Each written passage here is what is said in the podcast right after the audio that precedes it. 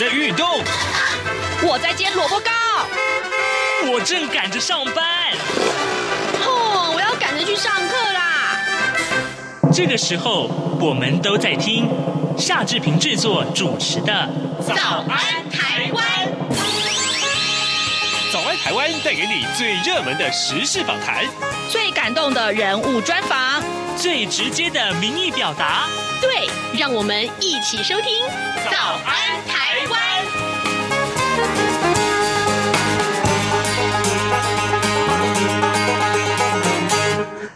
台湾！我是夏志平。哎，今天是二零二一年的四月十五号，星期三。哎，今天呢，呃，志平啊，四月十四号，对不起，过日子过糊涂了。哎，今天礼拜三呢，我们开现场直播，好不好？呃，告诉大家，其实最重要的是，呃，今天待会儿我们请林小旭，就是三 C 玩家 iPhone 林小旭这位布洛克到节目中来跟大家分享啊。呜，你要怎么样可以用你的手机拍出？很棒很棒的这个效果的这个照片呢，我我相信很多人都有这个疑问啊，不断在问我说：“夏志平，为什么你的这个照片呢，拍起来就是那么的漂亮？” 没有啊，没有，我真的没有，我的照片没有特别漂亮，差点讲成我没有特别漂亮。哎，这个重点是啊，这个，小旭哥曾经告诉我，也许你选购哪一些手机啊，其实就可以嗯。拍出来照片还不错啊，或者说拍照的时候，其实你的手机功能啊，稍微稍作调整，就可以拍出效果很棒的照片来。待会儿我们请小旭跟大家一块来分享，好不好？好，那在跟小旭一块分享之前呢，我们开脸书直播之前哦啊，今天是开脸书直播，各位千万不要忘记了。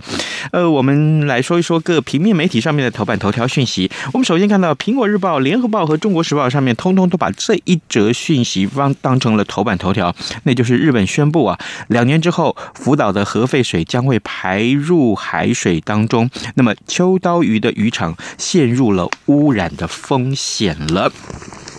我们看到《苹果日报》的内文是这样提到：日本政府昨天决议啊，福岛第一核电厂的放射性污水将会在两年之后稀释排入海洋，邻国群起抗议。那么中华民国的总统府啊，已经表示了，透过组织机构相关的这些相关的机构向日方关切，表达关切。那么原能会呢，呃呃说呢，呃先前已经向日方表达反对的态度了。对于日本决定。这个呃，把。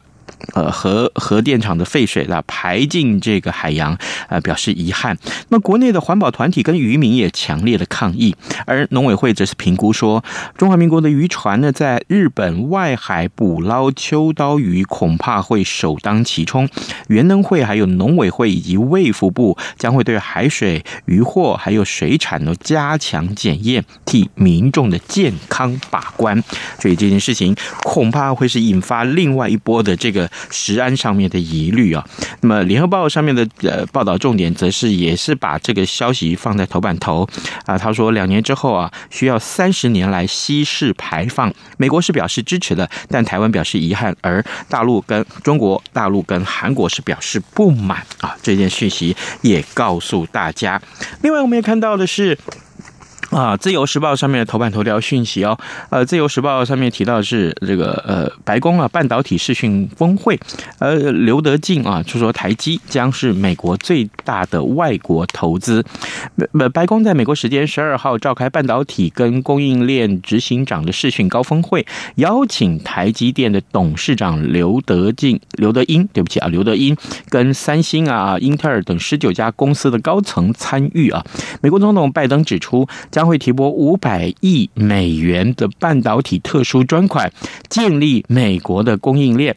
刘德英在这个会后啊，回应说呢，在亚利桑那州的这个凤凰城新建那个这个五纳米先进晶圆厂的计划。将会是美国史上最大的外国直接投资案之一，也将是最成功的投资案。这也是今天《自由时报》上面的头版头条讯息。好的，现在时间是早晨七点零四分四十八秒了，我们先啊进一段广告，广告过后马上就回到节目的现场来。注意注意，请注意，这样看中国节目主持群有新成员加入。各位听众朋友，大家好。我是这样看中国节目主持人陈冠廷。欢迎收听每周五播出的《这样看中国》陈冠廷时间。多元角度、精彩丰富的节目内容，请锁定每周一到每周五晚间九点三十分到十点播出的《这样看中国》。早安，台湾，你正吃着什么样的早餐？吐司加火腿蛋，咬一口，然后收听中央广播电台。早安现场。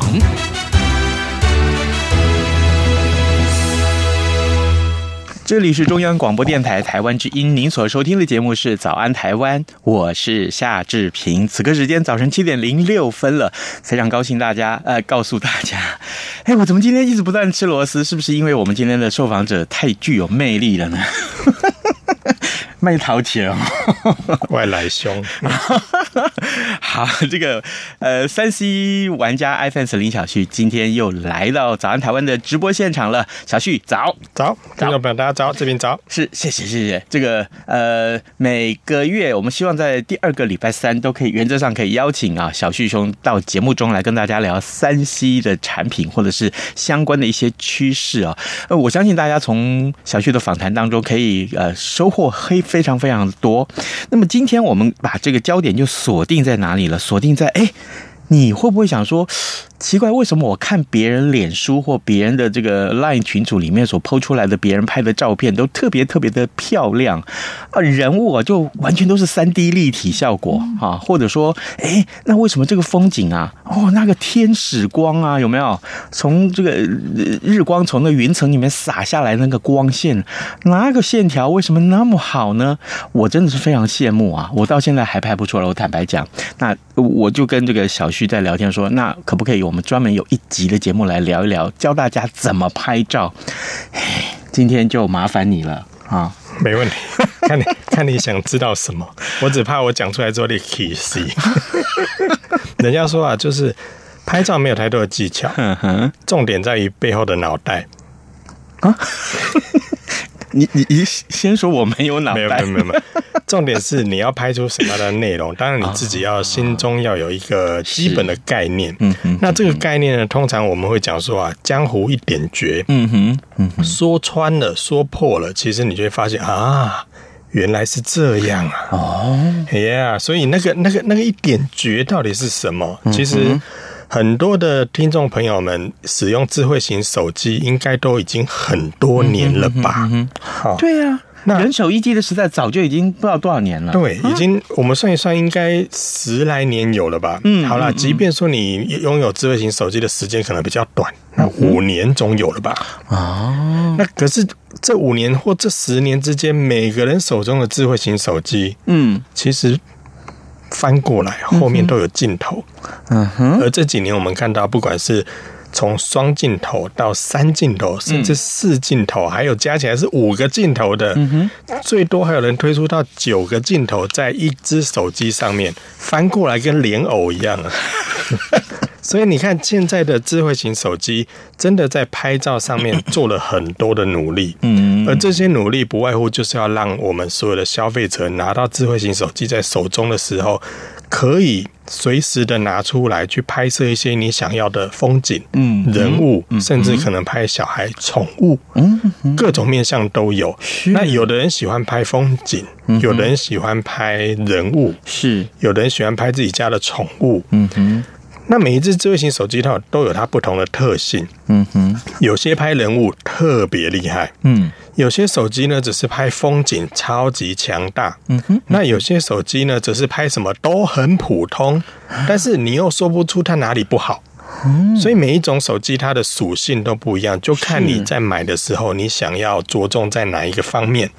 当然，我们也看到有些的消费者是专门买手机的时候是特别在意的是。自拍要漂亮，嗯，呀，是。可是呢，你有没有发现这些的手机呢，在每一项功能特别强的那个、那那个领域里面，我们讲说人像也好，是风景也好，或者是他在拍各种不同的这个，呃，我有甚至有人拿来拍事物。饰品。是那这种这种类型，你就会发现，现在智慧型手机有根据不同的属性，给予你不同的特性。例如说，有些是专门要拍人像的，嗯哼，嗯哼，它可能在背后的这个另外一颗镜头里面配备的就叫做人像镜。哦，它的这个镜头的特性特别拿来拍人，嗯，特别漂亮。哦，而有些的镜头则会配备所谓的微距镜头，嗯，是。让你在近拍所谓的我们讲饰品的时候，甚至有人是拿拿来拍一些很近的一些物体，哦，例如说你拿钞票出来，连钞票里面的那个纹路都拍得出来。这个就是在每一颗镜头里面所产生出来的特性不一样。那如果以前有玩过单眼的人哦，就是想你你买单眼的时候，是不是就买那台机身？我们讲就是那一台，我们啊讲白一点就叫主机好了。是是。可是你是不是要另外再去买不同的镜头？嗯，哦，是。所以有些人有些玩家说，哦，那个摄影真是一个坑啊，钱坑啊。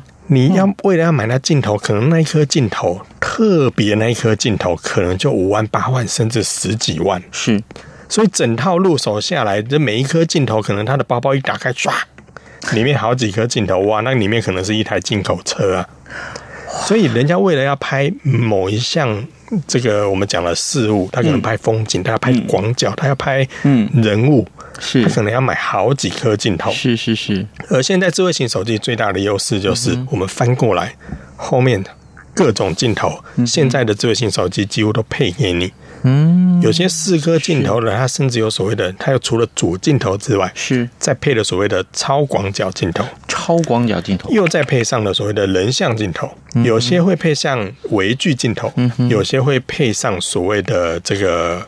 景深镜头，嗯，所以各种镜头它能够带来的表现也就不一样。所以你说为什么有些人拍的特别漂亮？你看哦，如果我今天有一只手机，我到动物园里面，或是我到一个舞台上，我想要拍上面正在跳舞的某位舞者，嗯，或者是我想要拍远处正在慵懒在那边睡觉的狮子，嗯，请问你在拍的时候你会怎么做？你要选择哪一种镜头适合拍这个东西？嗯，大部分人不会在意这件事情啊，就按键按下去。他会把手机拿起来之后，然后开始放大，嗯，去拍摄他要的那个景物。这样不对吗？可是通常这样的做法就是，你把原本的那个主要的那颗镜头，我们讲主镜头，嗯，你就拿来放大、放大、放大。那我问你哦。如果我们把一张拍好的照片，你不断放大的时候，你会你会发现什么样的状况？就是那个粒子变粗了，对，粒子变粗了。嗯、所以呢，如果我们拿主要的那一颗镜头，然后不断放大、放大、放大的时候，如果它的画素本身不是很高。你越拉越大的时候，你就会发现那个颗粒感越来越重。对，你有没有发现过？我们在拍照的时候，把那个画面拉大、拉大、拉大，然后你看远远的那个物体怎么越来越糊了？嗯哼。所以，如果这个时候你的手机背后有一颗叫做望远镜头的时候，嗯哼，它能够表现出来的那个画质就会比你原来那颗主镜头要来得好。理论上，哦，所以我们以前有看过有些智慧型手机背后可能配备所谓的两倍光学。三倍光学、五倍光学，现在甚至可能有到有些手机到十倍。嗯哼，那有些手机在混合搭配之后，甚至可以达到一百倍的望远拍摄。是是，那这样的一个拍摄手法，就会让你变成这只手机呢，你可以拍到很远的地方，而且拍出来的那个画画质，嗯，还不错。所以呢，你在想要拍摄哪一种内容的时候，先决条件是你可能需要想一想，在你购买智慧型手机的时候，你着重的点在哪里？如果这样子呢？嗯，这个刚刚你说了这么多的镜头，微距镜头、超广角镜头、景深镜头、人像摄影的镜头，这么多的这个呃，完全都不一样，对不对？不一样，那怎么办？我的意思说，那我在买手机之前，我还要先看看、问清楚这个手机里面的这个拍照功能有没有哪些特殊的镜头，我才去买咯。哪一个是你想要的？比如说，哎，夏志平，我怎么看你脸书上面通通都是在拍美食照片，通通在食物，嗯哼，啊，你食物都拍这么漂亮，你每天给我吃好吃的，你让我很嫉妒。像我，我没有特别去找美食的这个拍美食的这个。呃，手机啦，嗯，但是我的意思是说，消费者在买手机之前就要先打听清楚吗？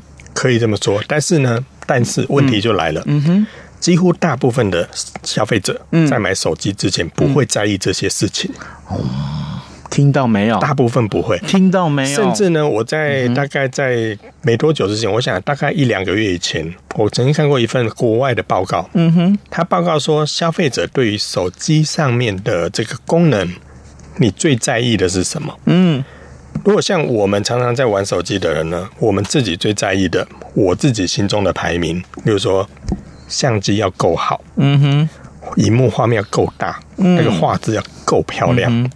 然后呢，它的功能要够多、够强大。是，结果翻出报告一看，哦，消费者完全不在意。在消费者买手机的时候的那个排名，它在好后面呢、啊。那你买了，所以消费者关心的点跟我们关心的点不一样。所以你刚才所讲那个问题，就会变成是说，我们所在意的问题，可能大部分的消费者在买的时候，他根本不在意这些。他买的时候只只在乎说。这个手机它多少钱？嗯，它是使用哪一个作业系统？是是我习惯的，或者是我想买这只手机的时候，后面的镜头要多哇，但是多不一定好。因为它镜头多不一定拍的漂亮嘛，嗯、是，所以每一个产品的特性是什么？这个时候很多人就会来阅读我们的文章，是，哦趁机置入广告一下，嗯哼，就是我们呢其实会有很多的手机品牌找我们合作之后，嗯，他就会希望我们展现这支手机的特点。那这个时候你就会发现，从我们的这个评测出来的成果里面，你会看到哇，这支手机拍风景好漂亮。哦，这支手机拍人物好厉害，是。这个时候你就可以从中去找到说，哎，这支手机。对我来讲比较合我的胃口，可是有些人呢，他是拿到手机之后，他根本就不拍照，那他就不在意这件事情了。对，所以每个人的需求不一样，但是如果问题已经发生了嘛，反正你都买了，对不对？这个时候我怎么样让我的手机拍照的时候能够更漂亮？那这个就是所谓的江湖一点诀。我们待会来谈这件事情。各位听众，现在已经超过七点十六分了。今天在节目中为您邀请三 C 玩家 iPhone 林小旭，他是知名的三 C 部洛克，在节目中跟大家分享手机拍照这件事情啊。这个接下来我要请教小旭的是这个问题，就是说你常常接到很多的粉丝们。问你说啊，哎，这个有关于手机拍到最多的问题在哪里？这个问题我。请你等一下回答，但是我先回应一下，我们在呃直播的现场有很多的听众啊，这个一块来收看跟收听。那么 Saya 从日本来，在在日本啊收看，那你你称赞说，哎，夏志平先生在脸书上贴的照片都很好看，谢谢哦，谢谢，这个归功于林小旭，因为他教我很多。好，另外，哎，有这位朋友，我真的不知道他从哪里来啊，这个但是呢，他一直是我们的忠实的支持者，叫 Car 啊，Car Gustav，那这个呃，谢谢你，每次我们。在开直播的时候，还有就是呃，早上台湾的脸书啊，如果分享到欧洲或这个美洲去，大概它是它是最大宗。还有就是呃，俏妈咪玩三 C，也谢谢你，谢谢你的的收看。你你跟我们说人像摄影比较重要，谢谢你这个问题，待会儿问林小旭哈。然后这个其他还有呃文俊，哎文俊，谢谢你哦，你今天好像还没有出现，来的先问候一下。好，请教你，最多人问你有关于摄影的问题是什么？最多人问我的，大概就是我也买了你 开箱评测的那只手机，嗯，可是我怎么拍出拍不出你拍出的那种感觉跟成果？他的 后面三公斤你是不是想回到我们一开头说的？他 就是背后的脑啊，芭蕾不能这样讲嘛，对不对？对，对，对，我们总我们总是要说，嗯，这个呢，这件事情会攸关到第一个，你有没有遇到那个景啊？嗯，我们我们我们常看很多的那个摄影的玩家或者专业的摄影师，你有没有发现一件事情？在日出之前，他们其实已经蹲在现场了。你说那个日出会在什么时间点出来？嗯，几点几分？他们有没有先打听好？那打听好之后，他是不是那个时间点才去？不可能嘛。什么时候日出，什么时候日落？喜欢拍这些风景的人，他可能在那个时间点之前，他就已经先到现场去站好那个位置，嗯，站好那个角度，嗯，甚至把器材都架好了。所以你有没有记得，在之前呢，台北的某一条桥会拍到所谓的悬日？对，那条桥上面在还没日落之前，你看上面已经排满了所有的设备，大概有几。几百台摄影，满满的脚架，全部都在上面卡好位置了。所以你说他们为了抓抓准那个时间点，能够拍到那一颗太阳落下的那一瞬间，他们其实早就已经卡好位、架好设备，甚至已经把设备在事情发生之前都摆好了。嗯，同样的状况也会发生在很多喜欢拍所谓的野鸟、是候鸟的这些摄影师。你说他们也是去那边然后才开始找那些鸟吗？没有。他们在这个候鸟什么时候来台湾之前，他们已经打探好那个时间了。而这个候鸟喜欢在哪一个地方、哪一个习性的环境会出现，他们也都做好功课了，所以会在那个时间点，在那个地方特别的等候。但是你有时，你有时候看他们所拍的照片哦，哇，这张好漂亮！但是你有没有想象过，他可能已经等候了一整天？意思就是说，最重要的一个前提，第一个我们遇到的前提，嗯，做好准备，呃，做好功课。好，你必须要先在你要想拍摄的那个内容之前，你就已经要先捕捉好，说这个 moment 到了，嗯，我事前是不是要先准备好？好，最近可能大家会遇到一个问题，我们毕竟不是那些专业摄影师，需要去捕捉那种很漂亮的风景嘛，嗯，但是你一定会发生到一件事情，是。萤火虫季到了，诶。很多人是不是会想说，哇，我如果晚上去看萤火虫的时候，好想用手机把它拍下来，嗯嗯，可是怎么拍都拍不出来，嗯，你如果到了现场去，才在想说我萤火虫要怎么拍的时候，其实已经来不及了。你应该在事前你要先准备好，说，哇，我如果要用我的手机来拍萤火虫的话，我必须先做什么功课？这个参数该怎么调？最基本的拍萤火虫这件事情，第一个先决条件就是你必须要有脚架，嗯嗯哼，你把手机。透过脚架架在现场放好了之后，在拍摄这个萤火虫的时候，你才不会因为拿在手中在晃，产生了那个残影。所以，你如果要拍萤火虫，脚架就是必备的。是，所以这个算不算前面就要先做好功课？当然，当然就要先准备好了嘛。再来，你的手机能不能做到这件事情？当然，攸关到你的手机有没有所谓的专业模式。嗯，例如 iPhone 就没有。哦呀，那怎么解决呢？你就要先去下载。对应的相关的 App，嗯，那 Android 手机几乎每一台都有专业模式，嗯，可是每一台的手机上面的专业模式可以调的参数又不太一样，嗯哼，像有些的手机，它的所谓的曝光时间，那个秒数只能三秒五秒。嗯、你想拿拿来拍所谓的萤火虫或车轨，或是所谓的一些比较特殊的一些影像，嗯哼，它的专业模式就调不出来，哦，所以这些也会攸关到你的手机的特性，是，所以这些都是要试啊，事前先做好功课的。嗯哼，但如果你来不及做功课，我就像我们刚才说的，啊、已经买了、啊，嗯、这时候该怎么做呢？哦，那就还有一个很重要的一个因素是。后置，哦哦。好，而这个也就是我刚才前面所说的江湖一点诀啊。嗯、我来问大家一件事情，或者是问志平一件事情：是如果今天我去拍婚纱，嗯，婚纱我拍完之后，嗯，摄影师回去之后，他会先做什么事情？难道就是后置吗？一定要的啊。哦，如果今天你去拍婚纱，摄影师拍完之后直接把那个底片直接交给你，或者直接把记忆卡交给你，嗯、来，我我拍完了，嗯，你接受吗？哇，恐怕看到很多不该看的。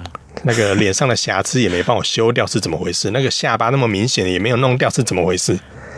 所以，如果我今天去拍摄了所谓的这些照片之后，有些照片如果你不后置，嗯，嗯哼，那你会呈现出来感觉会差很多。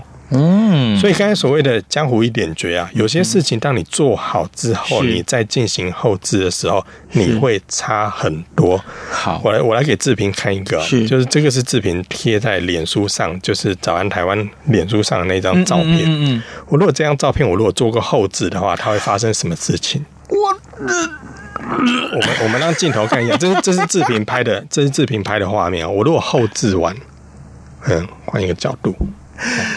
我差太多了。我我我若我若后置完之后会变什么样子？我要哭了。但是你那个哭不哭不是重要的问题，而是说，其实你可以发现，你可以透过后置让你的照片变得更不一样。真的是完全的不一样。这也就是为什么我刚才我会拿婚纱来举例，就是你有没有发现呢？我们去看婚纱的时候翻出来，哇，新娘好漂亮哦！她是我平常认识的那个人吗？好，太直白了。好，但是呢，你会发现，其实我们后置之后，它有很多的空间啊。那这个时候，你就会说了，嗯，那拍完照之后后置，这不是这这不自然了吗？对啊。来，我来举一个另外一个更残酷的例子。大家现在手边是不是都有所谓的智慧型手机？你们拿来自拍，对不对？自拍完之后，你你会发现，现在很多女生都会做什么事情？是。嗯嗯，P 图，没错，就是这样。P 图就是后置吗？那个是就是后置啊，是不是？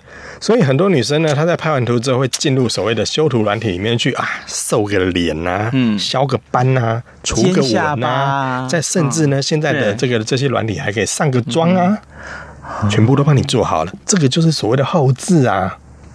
嗯，而刚刚我所 我我我拿那个自评拍的那张照片，我来做一个范例，其实那也是后置啊。可是你说后置它能够让这个照片变得不好看吗？